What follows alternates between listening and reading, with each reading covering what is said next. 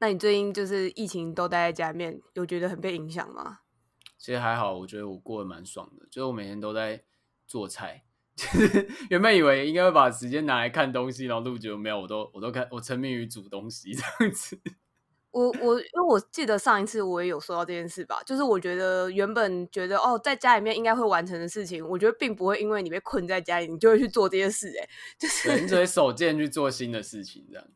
对对对，然后。或者是嗯，我来培养一个新的习惯之类这种吧，就是嗯，比如说我应该有很多家事需要做，但是我只有因为更常待在家里，让家里变更乱、跟更脏而已。天啊，这个 这个不能让我妈听到哎，就是希望如果我妈有在听这段的话，请请把这些忘记吧，这样。没有，她听到的时候你已经打扫好了吧？你就给自己这个压力这样子。而且因为现在大家不是会买很多食物嘛，我就买了，嗯、我那时候就是想说很懒得一直去买，我就买了超多鸡腿排。然后我现在每天的乐趣就是研究怎么把鸡腿排煎的很好吃，这样子。就是我我在开发不同的鸡腿排，比如说照烧的啊、咖喱的啊、迷迭香的。哇，听起来很厉害哎！我是疫情生活大师。对，然后因为我之前都是回回我家吃饭嘛，然后但因为现在不行，所以我就只好一直煮这样子。然后，呃，我觉得我心情有点微妙，因为一方面是我我有感觉到我厨技真的有在进步，然后这件事算蛮感人的。但是二方面是，嗯、我还是觉得就算煮了这么多次，我应该真的不是一个真的很喜欢料理的人。就是我就算真的有做出我觉得蛮好吃，然后吃了觉得哎还不错，有点感动的那个感觉，但还是觉得整体来说 CP 值真的太低了。你说煮饭哦？你说那个付出的劳力跟洗碗的麻烦度？对啊，对，就是一件事情，你就要拉个一两个小时，我就觉得好累哦。哦我觉得你单纯是不喜欢煮饭吧？嗯，欸啊、但其实你可以煮一些简单一点的东西啊，不用煮到一两个小时啊。然后一顿都半个小时就差不多了。我现在都干脆就是一次煮两顿，这样我就可以、哦。隔天中午还可以吃，这样，因为中午的话，我毕竟还是要在家里面上班，所以我不大可能有时间还在那边煮很多东西，这样。我都是，就是我会花很多时间煮，就是我午休一个小时，我会花大概四十五分钟煮，然后十分钟把它吃完，然后坐回位置上。你真的很拼哎、欸！我上次有看到你的现实动态，好像就在写这件事情吧？对，就是，而且那一天我就是从，因为我我很想很喜欢某家店的咖喱，然后。我担心说，就是因为他们有出那个冷冻咖喱包，然后我担心说，我如果不去买的话，它可能之后就会倒了，所以我就在午休的一个小时内冲到从台北的算是东区冲到西区去拿那个咖喱，然后再回来煮饭，就是诶一个小时内完成这整件事情，中间还去交了个屋这样子。也太冰了吧！为什么把交屋讲的好像是顺路一样？是真的顺路，就是说去看一下，就是约一下，拍个照这样子。然后，然后回到家的时候，你知道还要装作没事一样坐到电脑前面，然后就是在那个，就回到那个工作群组，然后就是若无其事的跟他哦，你也回来了这样子。哦，跟大家爆料一下，刚刚其实你有把自己的本名说出来，然后他说他要把它剪掉，但其实根本就超多人知道我是谁，我根本就没有在场。你只要在 Facebook 上搜尼尔喝牛奶，然后通常都会搜到我分享尼尔喝牛奶的文章。对对，也也有可能可以看到我在底下留言之类的吧。对啊，好像闲聊闲聊太久，刚才在说烦恼不知道怎么开场。嗯，不会啊，我我不知道，我我有谜样信心，我觉得大家应该喜欢听我们闲聊吧，我不知道，自己讲。好，那总之呢，就是你知道这种日常的生活感，就是很像日剧一样，硬要把它凹到我们今天要讲的主题，这样。对。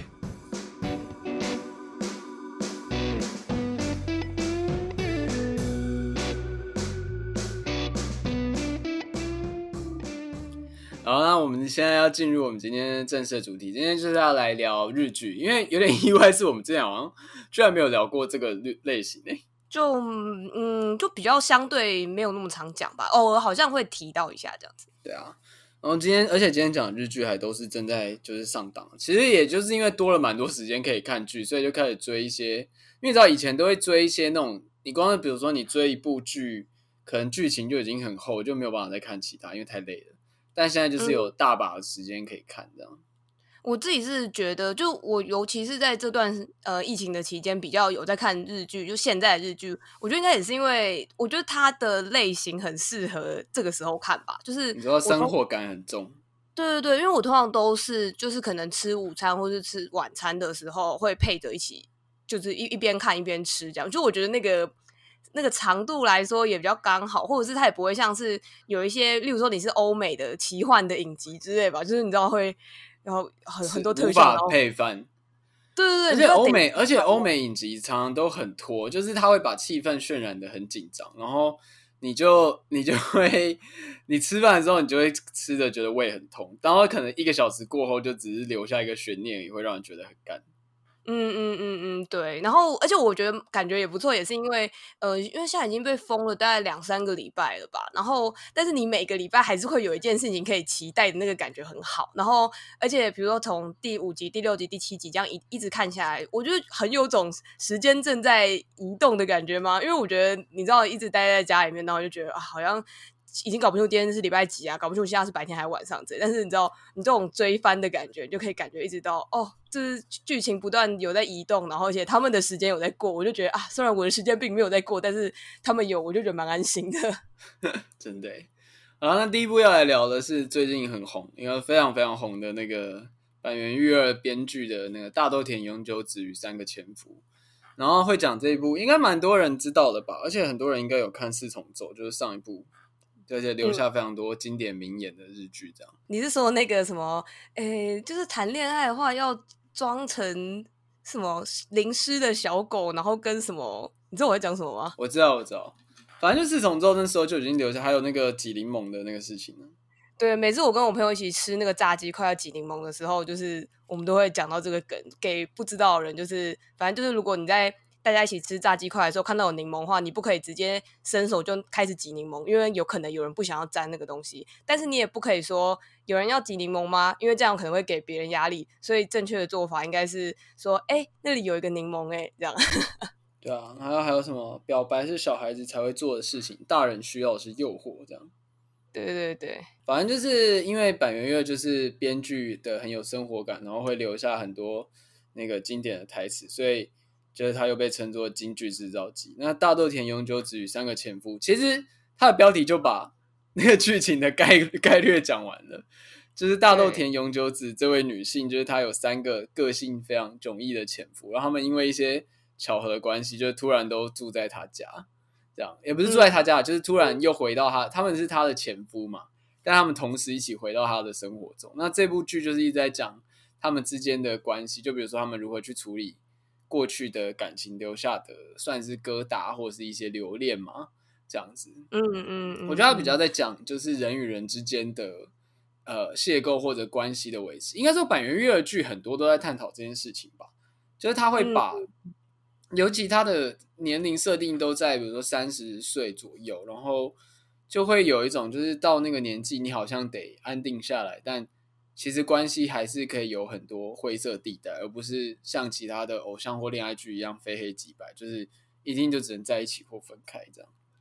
嗯嗯嗯嗯，我我自己是觉得他蛮会做那种充满漏洞的角色们这件事情吧，就是我觉得应该是他厉害的地方，就是他在角色塑造上，他常常会制造出一些很麻烦，尤其常常都是男人，就是一些让人觉得很麻烦的男子们这样子，然后。呃，一开始会觉得不大讨喜，可是你在跟他就是长期的相处当中，我说指的是观众，在跟他长期的相处当中，你就会看出说，哦，就他会有这一些面，其实是有也有可爱的一面，或者是他为什么会变成这样之类。就是我觉得他很会做那种不是偶像剧式的那种，你知道，就是很完美的男生跟很完美的女生这样这样这样，而是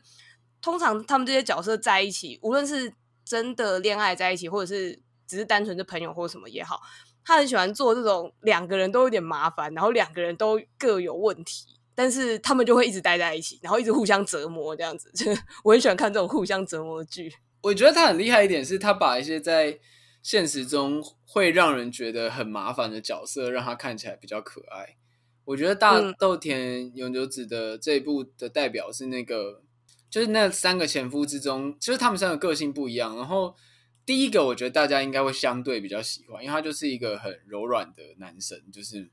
很温柔，然后没有什么大缺点这样子。但第二个跟第三个，嗯、第二任跟第三任，就是有很明显的人格上的会让人讨人厌的地方。就比如说第二任他是一个很小气的男人，就是凡事都要斤斤计较。然后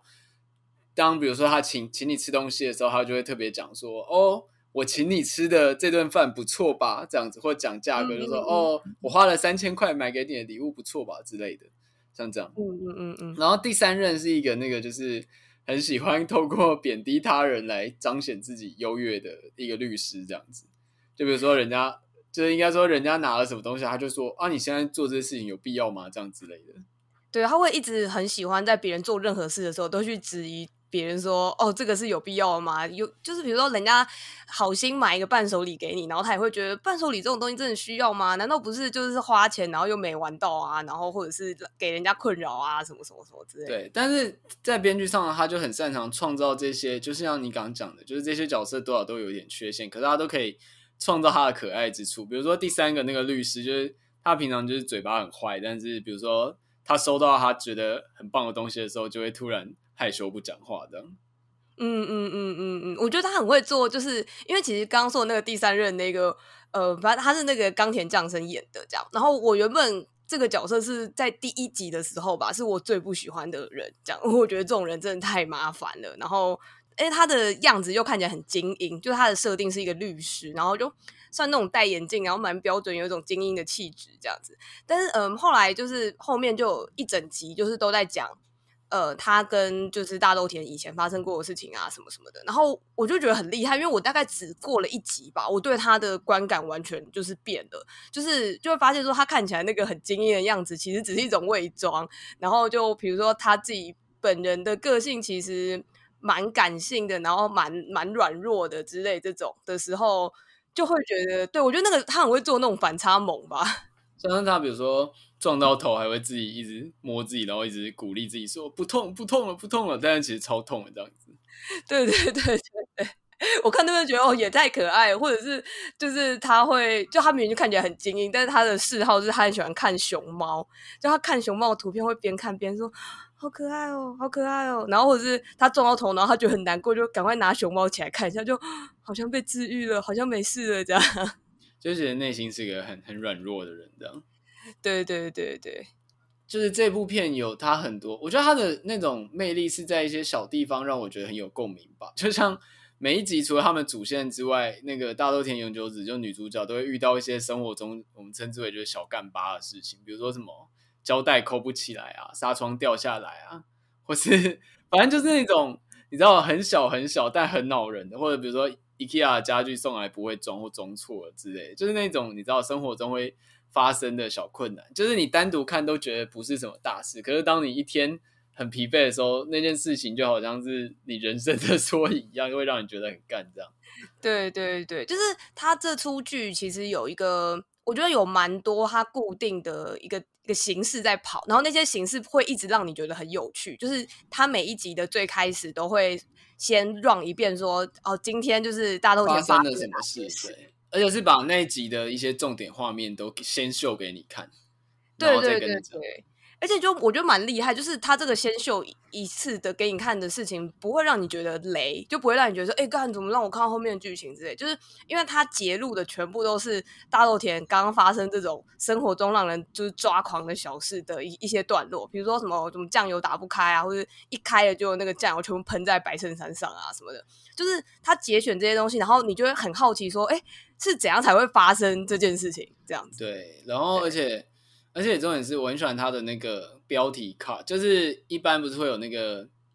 opening 的字吗？嗯嗯。然后他的方式是前面先给你看一些剧情，然后突然女主角会对着就是画面打破第四道墙，然后念出标题，就说“大豆田永久子与三个前夫”这样子，就是他会对着观众讲话。我很喜欢他每一个他每一个这样子做的时机点，这样，因为他会突然从他会突然出戏，就是他会。摆在戏里面，然后突然看向那个镜头，就荧幕外面这样。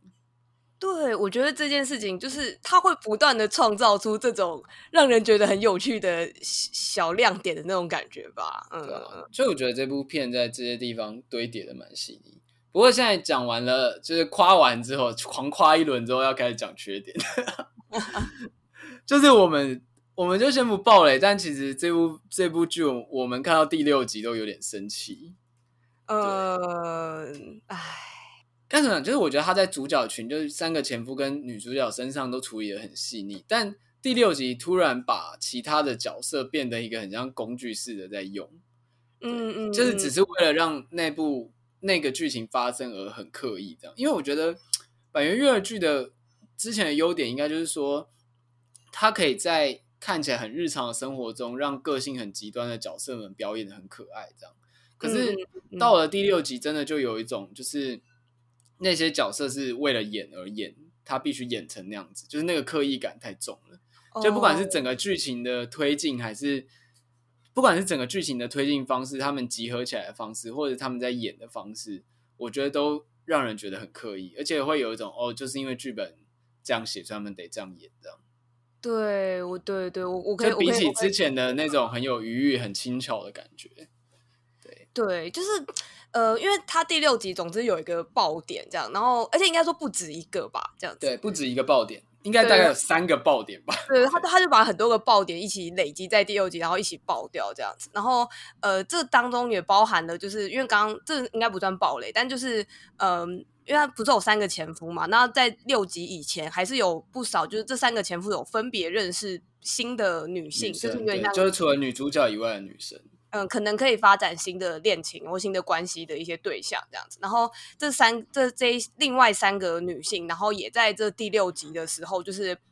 跟这个爆点有关系，就对了这样。然后我也就觉得说，这三个女生可能从前面的时候，我就一直有一点没有真的很投入他们的故事吧，就他们的支线故事这样。然后因为前面就已经没有特别。有感觉了，就我觉得有呃有趣的地方几乎都是呃这三个男生自己彼此互动啊，或者是他们跟大豆田的关系之类。就我对于他们跟那另外三个女生都还好，然后前提已经是这样了，然后后来到第六集的时候，就是变成说我觉得有点铺陈不够，然后他又硬要在第六集爆掉的感觉，这样。对，而且重点是第六集，就像你刚刚讲那个爆点塞的太多了，尤其是真的超大超大爆点，嗯、就是那个爆点爆的地方让人觉得。就是干，为什么要在这里发生这件事情呢？就是真的会有一种剧情为什么要在这里发生这件事的感觉。对，对就是、就是、而且延续到后面去，你就觉得这个这个事件可以不用发生在那边，甚至拿到后面或拿掉，其实都没差。老实说，我觉得，嗯嗯嗯嗯，我我我我我懂，我懂。对，就是嗯、呃，我觉得其实，在第六集的某一些地方，我还是可以看到，就是他很会编剧的地方，就是比如说。在一些爆点之后，然后他有想要去像进行一些收尾或者是什么的，就是以一幕一幕来说，就是呃有几幕我觉得还是做的很好，就像他还是有那种写的很好的台词，就是那种你会记得的那种。我自己我自己是觉得，就是理性上可以理解这个编剧桥段，但是感性上无法接受了。对，就是对，应该就是个人会觉得。这些角色不用讲这些台词，也不用这样发展，然后这个事件也可以不用放在这边，就是一切都、嗯、因为就是第六集对比前面五集就会显得太过太过急促的感觉，甚至你情绪都还没处理好就被带过去了，嗯、会让观众觉得很错愕吧？我觉得可能也是他整整个事情蛮激烈的，就是因为他。前五集，或者是甚至后面现在的七跟八好了，就除了六以外的，就是我觉得他嗯、很会处理一种就是生活很有余裕啊，然后那种很聪明，说说一些聪明的台词，然后就是虽然会发生一些不愉快的事情什么之类，但是我觉得都还在一个呃舒适的一个就是情绪跟节奏之下这样子。对，但是到了第六集，很像是大家突然全部人都要开始一起谈一些非常严肃的事情，这样。然后我觉得那整个调性好像跟其他都不大一样。对啊，而且你看了，你又往后看七跟八之后，就还是会觉得第六集到底发生什么事情的感觉。啊，最后最后来讲一下那个哦，刚还有一件事情，就是你刚刚讲前夫们的互动很萌这件事情，就是会让人觉得他们干脆互相在一起好了。因为他们后来变得超，他们三个前夫后来变得超欢乐，就还会一起去喝酒啊、吃烧肉，就在他们私底下也会自己约出来聚会，然后一起讨论说我们现在到底该怎么办呢？这样子。对对，就是而且因为我觉得这一出里面，其实虽然我在看他们三个分别过去的故事的时候，我是觉得其实都还蛮可爱的啦。但是呃，以现在这个时间轴来说，我会觉得反而他们的男男跟女女都比较有戏，这样子就是对。因为里面还有一个很重要的角色是那个四川十日子，对对，是主角的很好、非常好的青梅竹马的一个女生，这样子。对，我一直希望她就是喜欢女主角这样，就是私心希望。你知道，就是我跟我身边的朋友，每个人看到就是觉得说：“天哪，她才是真爱，好吗？”就是因为他有，他也有花很多时间在讲他们小时候怎么相处啊，然后现在他们是怎么看待对方什么之类，你就会觉得，嗯，对于那个大豆田这个主角来说，可能他的那三个前夫对他来说都是过去了，可是只有这个朋友，就是他一直都是现在，就他永远，他从以前到现在都一直是。会不断延续下去的事情，这样子。对啊，就是从他们小时候到中学、高中、大学出社会这样子。对对对，而且就是我觉得蛮也是蛮可爱跟感伤吧，就是会觉得他的这个朋友的角色，因为。女主角是一个算也算精英啊，就是她是社长这样子，她是建筑公司的社长这样。可是她的那个朋友是那种，嗯，就好像无业啊，然后就每天不知道在做什么，然后看起来知道很 chill 的一个角色这样子，就很像个长不大的小孩这样吧。对，然后我觉得这也有点像是他们两个的一个反差这样。对，然后因为大豆田是一个算是事业有成的女强人的感觉，在外人眼中啦，然后。他的，但是相对他就是等于是他在生活中也妥协了非常多东西，这样子。嗯嗯嗯嗯嗯，对，而且我觉得也就是他在他朋友面前才会看起来跟他朋友是同一个状态，这样，就是他们两个好像都是像小孩子一样，这样可以看起来比较轻松，这样。嗯，对，唉。而且我之前看一个蛮好笑，说四川十日子很很会演，就是女主角的挚友这个角色，对不对，可能就是他看起来就是，呃，因为我记得好像还说这部片的里面他这个演的这个角色的形象跟衣着之类的吧，就都是四川十日子本人的样子，这样，就他本人平常就是一个很自由的人这样子。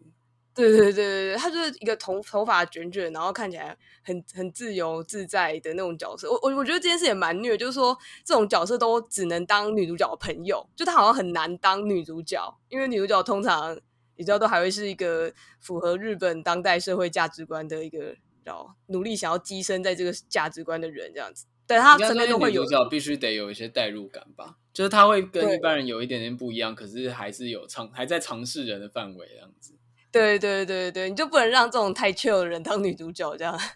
然后最后要称赞一下他的片尾曲，他片尾曲是一个我蛮喜欢的音乐人叫 Stutz 做的。然后就是他们，嗯、而且他们片尾很用心，就是他们还拍了好好几个不同版本，就是他会拍的很很潮，很像那种 rapper 的那种在都市走路的 MV。然后就是主角群，然后还有不同的，就是比如说这次是女主角，这次是三个前夫的其中之一当，就是你知道。主要的人，嗯嗯嗯，然后那首光那首歌好像那首歌就有那首歌叫 Pre Presence 吧，对，是念 Presence 还是 Presence 啊？惨了，没关系，反正那光那首歌就有两三个版本，然后就是松隆子跟高田将生，就是他们主演群都有唱这样子，然后蛮好听，嗯嗯嗯嗯，就是我在想是就是板元月的传统嘛，就是他在那个片尾好像都会让他们唱歌。就是因为我之前看四重奏，然后跟那个什么最棒的离婚吧，就都有，就他们最后都会看起来，就是会故意让他们塞在一个不同的景下面这样子，然后感觉应该是某种坚持诶，因为就会让它具有它的样子。对，比如说像我们可以讲说，让人留下印象深刻的经典台词，然后大概是三十岁亲，就是在一些尴尬关系中的男女，男男女女，然后 结尾会唱歌之类，就是他。然后有变成一个你知道板垣育二剧的 icon 这样子，就是那个 bingo 又要又要做 bingo 了这样子。板垣育二 bingo，哎，我们可以来做哎。对，然后就是呃，我觉得他真的很会做某一种生活的质感，因为我其实，在看这出的时候，虽然我朋友有人表示说这件事情让他很没办法带入，因为他说他觉得他们都太有钱了。啊，对啊，他们看起来都住的超有品味的，尤其是大豆田的家看起来超好的。我觉得大豆田这这出尤其耶，真的是每个人看起来都很有钱。可是因为他们，我觉得因为他们就是你知道他们的年纪，如果现在三十几岁，在日本来说，就是有一个你知道该成家的那种感觉吧？对，嗯，我觉得他们就是有呃一定的社经地位这样子。然后、啊、呃，我在看的时候，因为这样要发生那种比较你知道比较时尚的恋爱关系比较容易，因为如果你太穷的话，就变成另外一种恋爱，就是那种你知道穷穷贫困男孩或贫困女孩遇上那个富千金的故事的。嗯嗯嗯嗯嗯，对对对，我觉得他就是有这个前提啦，这样就是有这个大家都有一定的社经地位，然后所以可以花时间苦恼这些恋爱问题之类的。就你才有办法，就是休休闲的时刻去做各种去上上舞蹈课啊，去公园散散步啊，然后邂逅一些新的人的。你太穷的时候，你没有时间做这件事，你就一直在工作而已。对对对，因为我在看的时候也是因为在那个疫情的时候看嘛，然后他们就一直都超喜欢吃一些看起来时尚又就是又很有生活质感的东西。对，然后什么呃，我记得之前有一次是吃寿喜烧吧，然后还说他们吃的那个寿喜烧用的蛋还是专门为了沾酱油所制造出来的生鸡蛋，这样，然后什么什么。保存的超棒的酱油啊，然后还有就是他很喜欢演大豆田平洋，就是穿的穿那种很宽松的 T 恤，看起来很舒适，然后走在你知道那种日本郊区的街上，然后去面包店买一些刚出炉的面包等等，就是他他做的好像一副他每天都这样做，但我看只是觉得说天啊，超羡慕的，好想去日本玩之类的。哎、欸，但我我防控的期间，我差不多是这个状态。我家巷口有一家很好吃的面包店，我也会穿着宽松的 T 恤去买。而且你知道，就是因为现在窝房后，然后都没什么人，所以那时候会觉得很很像一瞬间到了日本，就是那个你知道，街道阳光洒落，然后去面包店买好吃的刚出炉的司康。天哪！抱歉，我现在过这个生活。你也过，你也过太爽了吧？哎、欸，我是真的都没有，我真的都没有出门哎，就是。对，我真的对我而言是出去买食物啊，我只是去买我早餐 吃的东西。我都会，我都会累积很多天，然后还把每天我需要的食物全部列下来，然后想说我要趁一个晚上都没有人的时候，等下十一点我再去 Seven 买完东西拿回来，这样子。没有，就是过这种紧张的生活。没有，我就是白天会去买司康这样。太太爽了吧！可恶！你要把这集封面拍那个我我我买那个我还我还那时候还特别修了一张很像在日本就是买面包的照片，就是超像在日本街道上。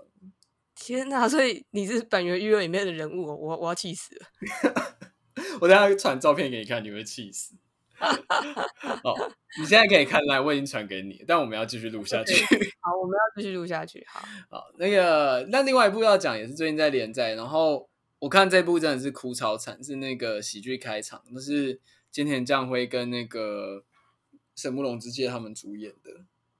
对，哎，是神木隆之介吧？对，神木隆之介，因为我是为了神木隆之介去看的。哦，我是为了菅田将晖去看的，因为我等一下要讲另外一部是那个迪力，就是他有演，然后他在两部片的差异真的蛮大的。但我们可以先聊喜剧开场。嗯嗯，喜剧开场的故事主要就是讲有三个。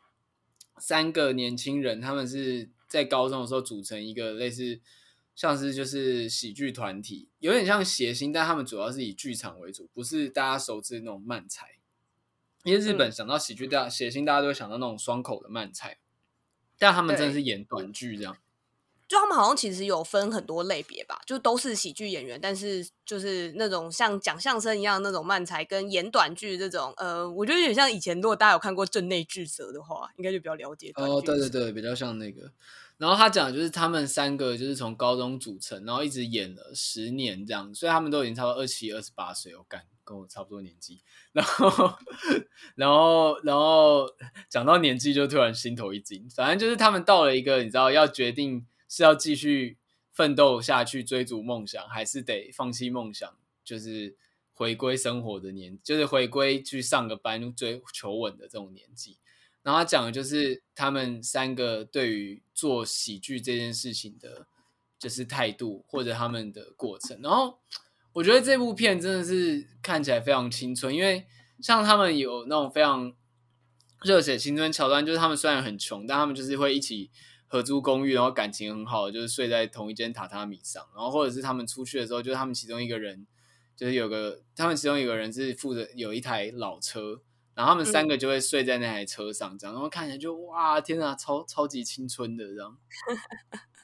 可是我觉得他，我觉得他厉害，就是在做这种，因为刚刚讲的这些事情，几乎大部分都是过去式，这样，就是他们在这十年来曾经做过为了梦想做的一些很燃烧热血的事情啊，什么之类。但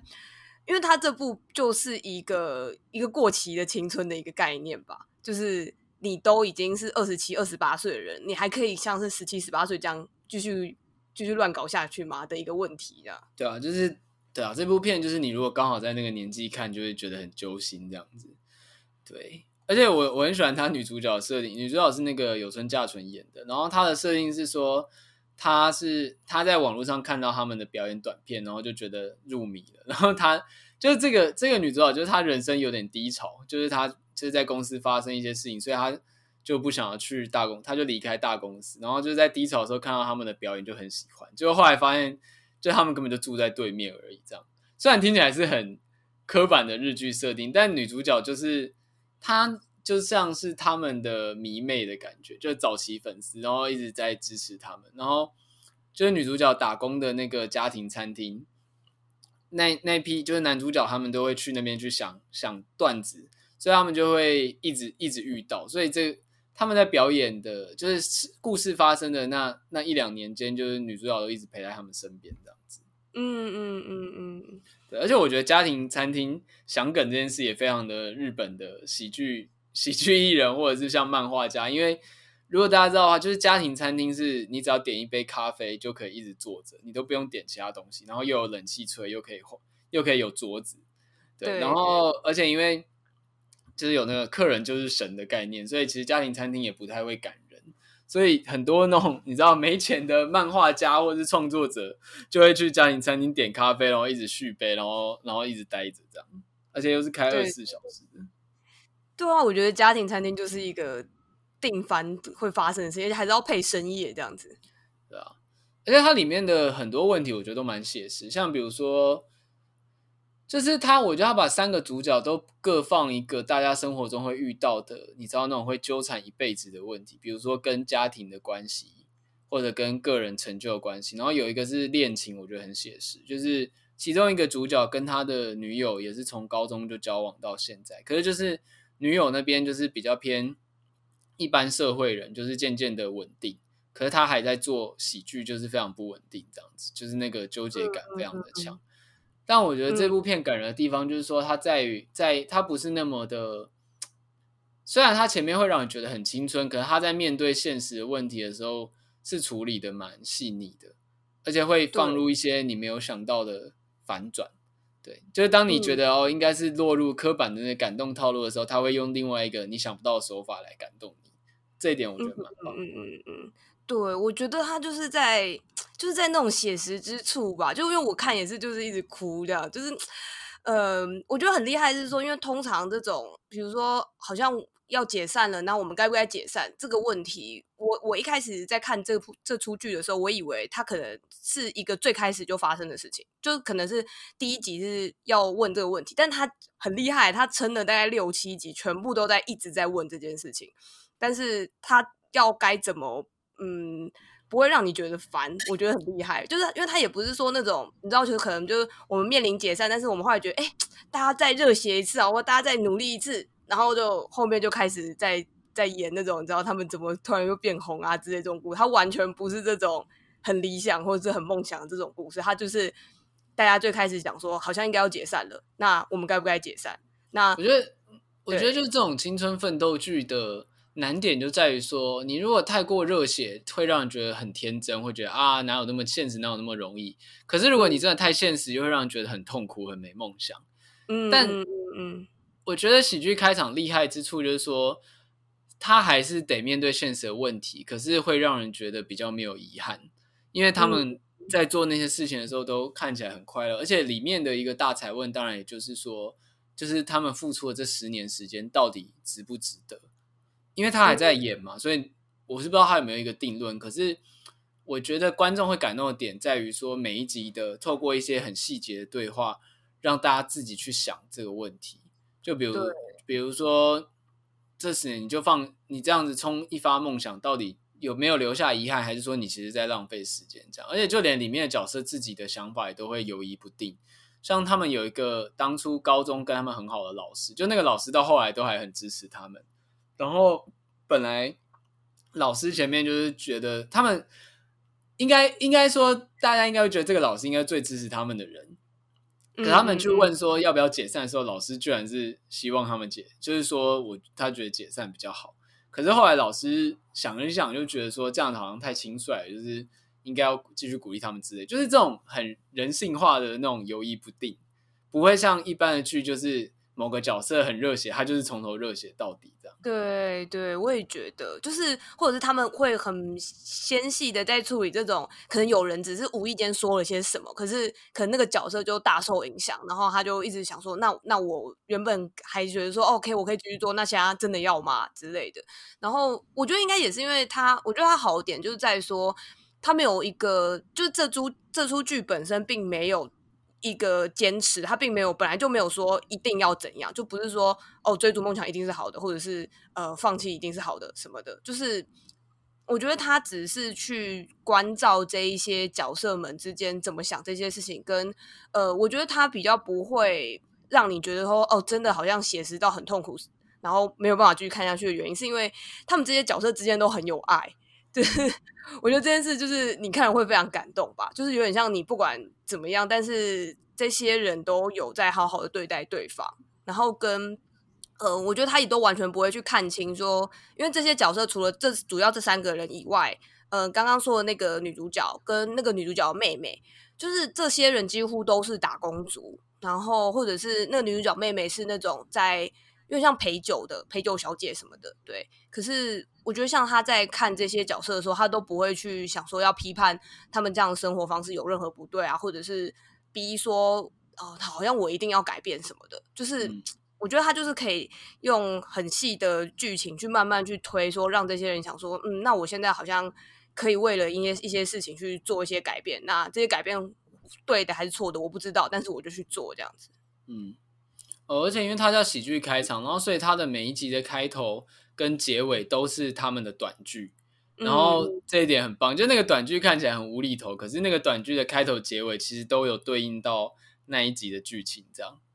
对对对，我觉得这就是戏中戏的感觉。对，这个这这个点真的很很棒跟很有趣吧。然后而且我觉得很厉害，因为还有一点就是说，因为他们是不红的喜剧演员，所以像是他们演这个戏也不能演太好，就是他们不能演的。这个真的很好笑，或者是什么？因为他们就不红啊，所以我觉得他们这个剧本身没有，他们演这个喜剧没有很好笑，是很正常的事情，这样。但是你看的时候就会知道说，因为他是每一集的，呃，会把那个喜剧拆成大概两三段这样子，就是最开始。就一定是那个他们演的这出段子的开端，然后中间可能会再插一小段，然后最后的这个结尾就可以把刚刚前面包含现实发生中的事情跟就是那个剧这个喜剧的事情，就是把它收尾，把那些呃梗全部都拿回来。我觉得他每次那个收尾都超有力的，就很厉害。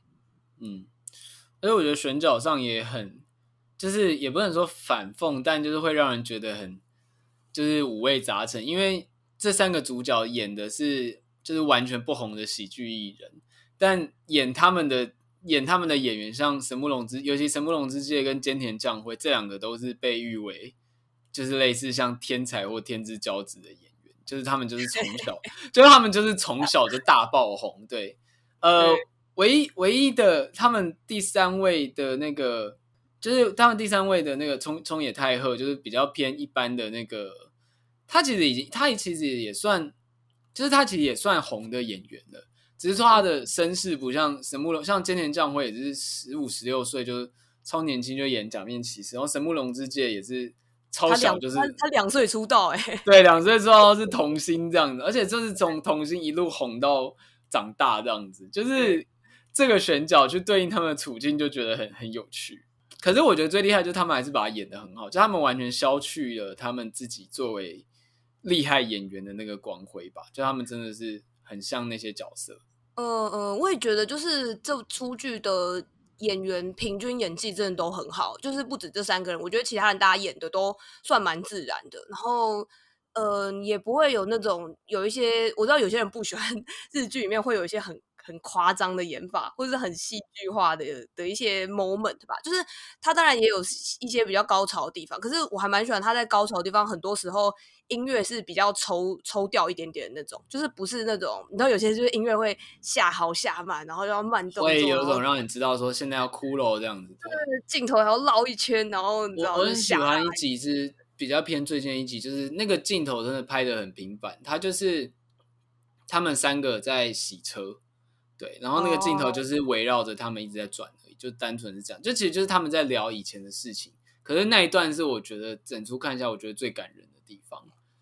嗯、但那个那个完全就是靠演员的情绪堆叠，然后你会觉得他们真的像，真的就像你在看一群朋友在讲他们的往事，然后觉得很很感动这样子。嗯嗯嗯嗯，对，而且我觉得还有蛮有趣一件事，就是因为我觉得短剧这个东西本来就是。嗯，很常会制造，就是前面可能先抛梗，然后后面就会去接这个梗之类的。然后我觉得他把这样子的做法直接套在整每一集里面，这样子，所以就是常常可能你前面看到好像出现了某个物件，然后你以为这个物件根本就不重要，或是有人说了一个词，然后这好像不重要，但是到后面就会用各种方式去接这件事情吧。然后我觉得那种编剧的那种交织的感觉很很很很很棒，这样子。哦，而且我觉得他们的短剧在每一集，每一集一开始会让人觉得好像是在演什么这样，但是他后来会变得有点越来越好笑，就会感受到就是戏里面的那个他们三个人其实有在进步，这样就他们的编剧其实有在进步的感觉。当然这我主观感受啦，嗯、对。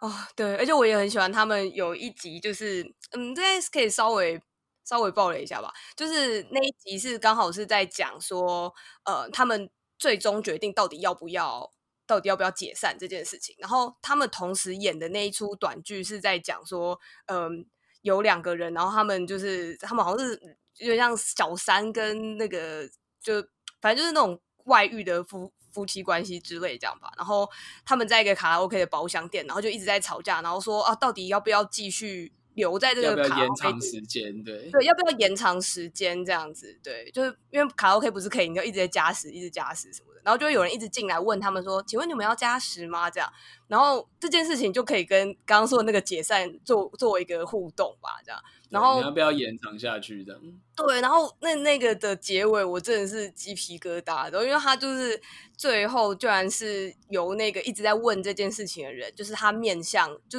有点像，我觉得那有一点。嗯，看破第四道墙这样子，就是他就面向镜头对着观众说：“那你们现在决定好了吗？要不要继续延时这样子？”然后 你知道，身为二十七岁的我就觉得，哦天哪，这个太痛了。我我不知道要不要延长时间 这样子。我我不知道，对对对对，哎，我就觉得这种很厉害。然后最后一部要推的，就我刚刚讲的，也是菅田将晖有人。这一部的时间就比较久了，是二零一八，就其实已经三年前了。嗯、就是要推那个叫《Delete 删除人生》这样。嗯，呃，我会重看也是因为他后来在上 Netflix，我是之前就有看。然后这一部真的是我个人如果要选日剧，就是你知道 Top Ten 的话，就是榜上有名这样。就是他的故事在演的是说，菅田将晖跟那个山田孝之他们演。他们演的是一个事务所，就是他们专门帮人家处理那种，就是你死后，比如说你多久没联络，就会帮你删掉手机或电脑里的档案，这样。就你知道，就是那个阿宅那种，就是妈妈死后请直接丢掉的那个箱子，就是。对对对。但这部片里面的很多他们要删掉的档案，就是其实是非常重大的秘密，就是比如说跟个人感情，甚至跟金融的，比如说。犯罪，或是跟杀人案有关之类，就是有各式各样的内容。那它剧情的推进，就是他们要犹豫要不要删掉这个档案。跟你打，你如果打开了这个档案，你其实得承受他人就是沉重的秘密，这样你能够承受这件事吗？这样子，嗯嗯，对嗯，对。然后我觉得我非常喜欢 Delete 的一点，就是它每一集都很好看，真的是每一集哦。然后。重点是它拍摄的手法超像电影，就是每每一集大概也是快一个小时吧，但它的那个运镜跟一般的日剧很不太一样，运镜跟调色都是，就是一般日剧的会让人觉得就是像，比如像我们刚刚讲的大豆田跟喜剧开场，它都是比较平淡淡色，就是你不会意识到调色或者电影感这件事情。嗯，可是通常你会只会在那种比如说大合剧，像是比如说信，就是跟比如说之前信长或之类相关的那种大合剧，可以看到调色或很像电影的画面。可是 Delete 真的很像，很像电影。嗯嗯嗯嗯，我我没有办法具体讲说它的那个运镜或什么哪一个比较好，可是就是它取景的角度跟它说故事的方式都很像，每一集都是一部短，就是微电影短片这样子。嗯，我刚我刚查了一下，它是只有八集而已嘛？对，它只有八集，然后它就是每一集是一个事件，可是那个我觉得前面的事件还算是可以理解，就是比如说跟个人的爱或者是个人的秘密有关。可是到后来有几个事件的那个规模真的是超出想象的吓人。有有一集我真的是有一集是一个发生在小镇的悬疑案，然后那一集我看完真的觉得超起鸡皮疙瘩的。而且我觉得编剧很快，就是他前面我我不要暴雷，就是因为这部片得自己看完才有意思，所以我不会讲说他做了什么，具体讲他做什么。总之就是编剧前面会先给你一些公式，然后当你觉得。剧情应该会照着那个公式在走的时候，后面几集完全就是颠覆，颠覆就是你的想法，这样，而且会让你觉得什么不是这样子吧？这样，然后就会让你留下一个很深的冲击。所以，呃，我比较好奇是他们这个公司可以决定说他们要不要删，或者是因为我以为说这个是一个委托，就他们就得做。哦，对。理论上是这样没错，但我觉得这也是一个好笑的地方，就是山田孝之那个角色就是演一个很震惊的，就是很像科技宅、轮椅骇客的那种感觉。那这个公司其实他经营，然后他的删除就是他平常都是直接就删，可是因为菅田将晖就是你知道这个很狂狂犬的，就是男生被他们招揽进去之后，他就会觉得他就会常常就是当那个提议，就说，哎，要不然我们看一下那个档案好不好？这样子，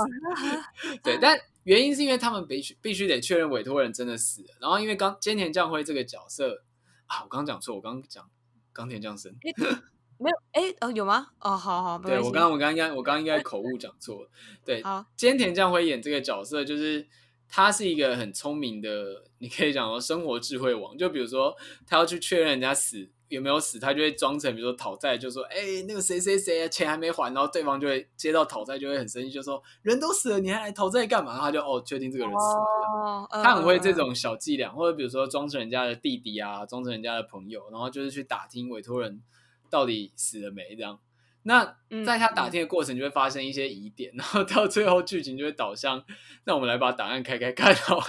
对。Oh. 我觉得最好笑的是那个第一集森田孝之那个角色，就是会很坚持，就是说你就是你你继续做好心理准备，还能承受别人秘密或者什么。但他每一集基本上都是把人家的档案打开了，只只有少数一两，只有少数一集还，我记得应该只有一集是没有开档案的。对，嗯嗯嗯嗯，就是所以就觉得。蛮好笑的，但那一集也是因为你前面都已经习惯他们会开档案，就哎那一集没有开，就是编剧的。嗯嗯嗯，但它当然是一个推进剧情的必要，因为你它的重点就在于说，呃，要不要打开这个秘密，要不要去面对它，就是这部戏非常核心的议题。尤其到从第一集一直延续到最后一集的结尾，这都是他非常重要的命题。就是比如说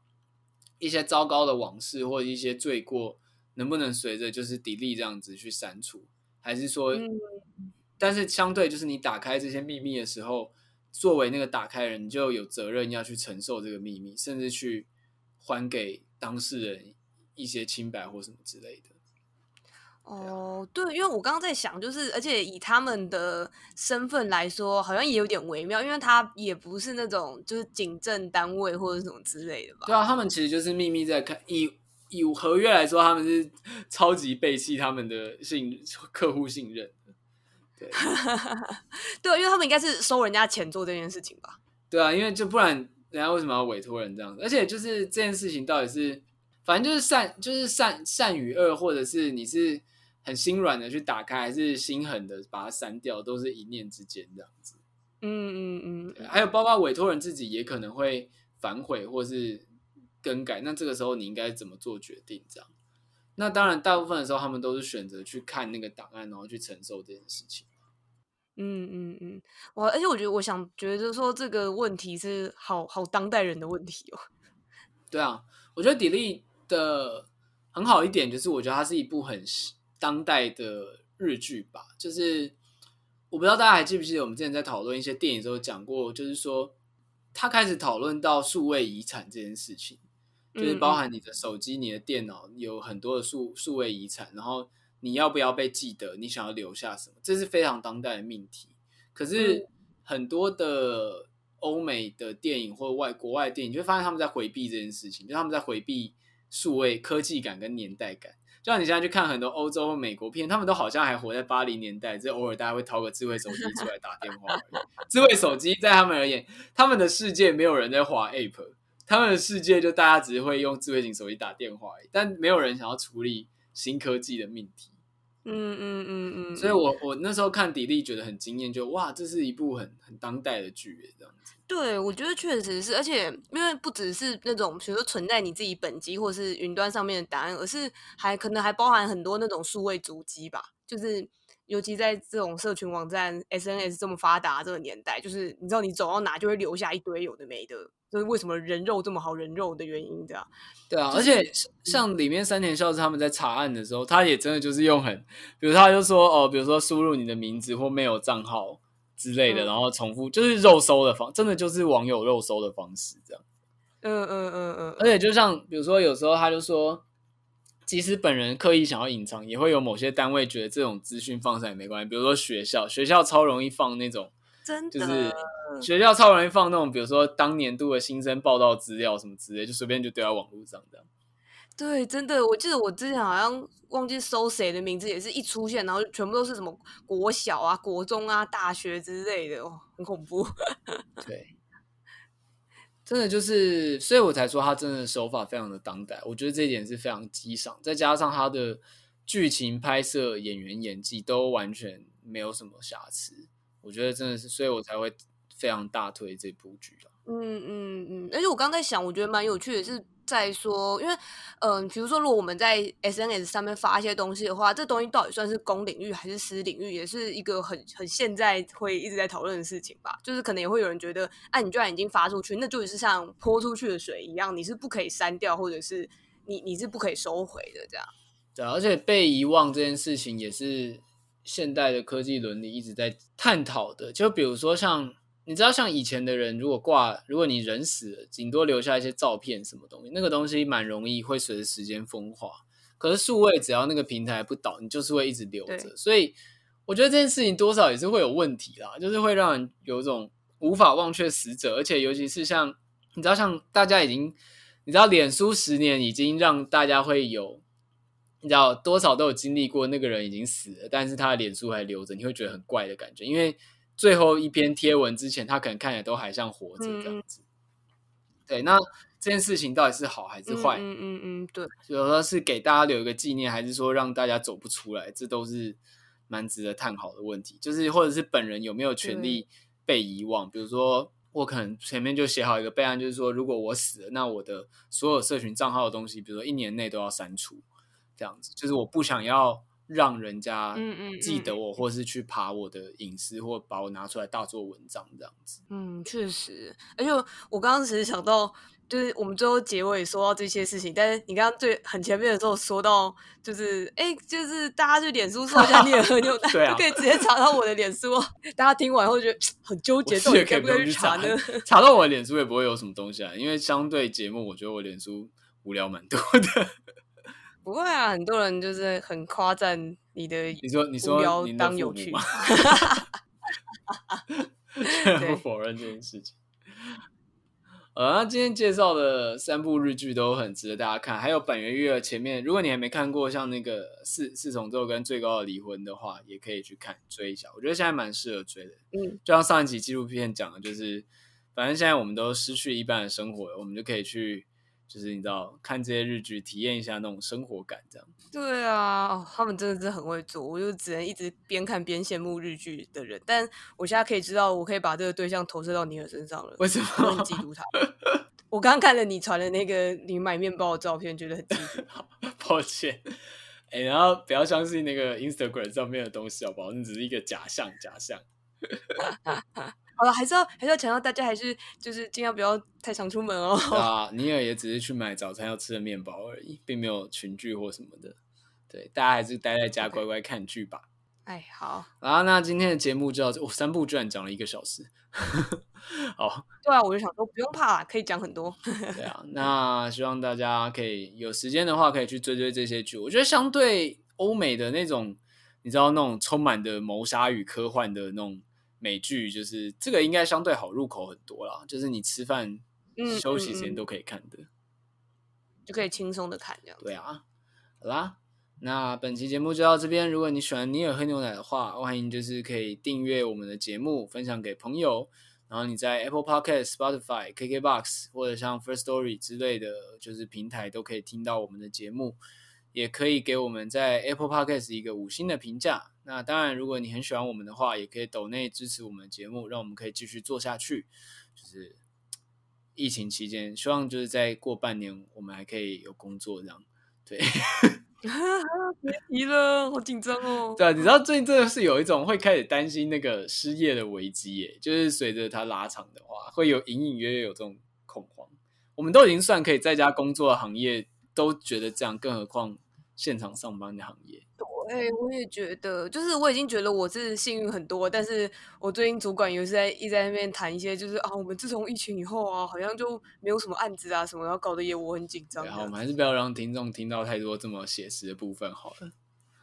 真的真的，听听节目就是开开心心就好。我们要我们要像日剧的主角一样，我们就是就是那种早上去买好吃的面包，然后晚然后看很多剧，然后晚上开心的聊节目的朋友这样。对对，不要再把大家带回现实的。对，我们白天没有，我们白天都在看看片，没有在上班这样。天哪！因为我老板没有没有没有在听。你的同事可能有在听哦。天哪！好，大家拜拜。拜拜。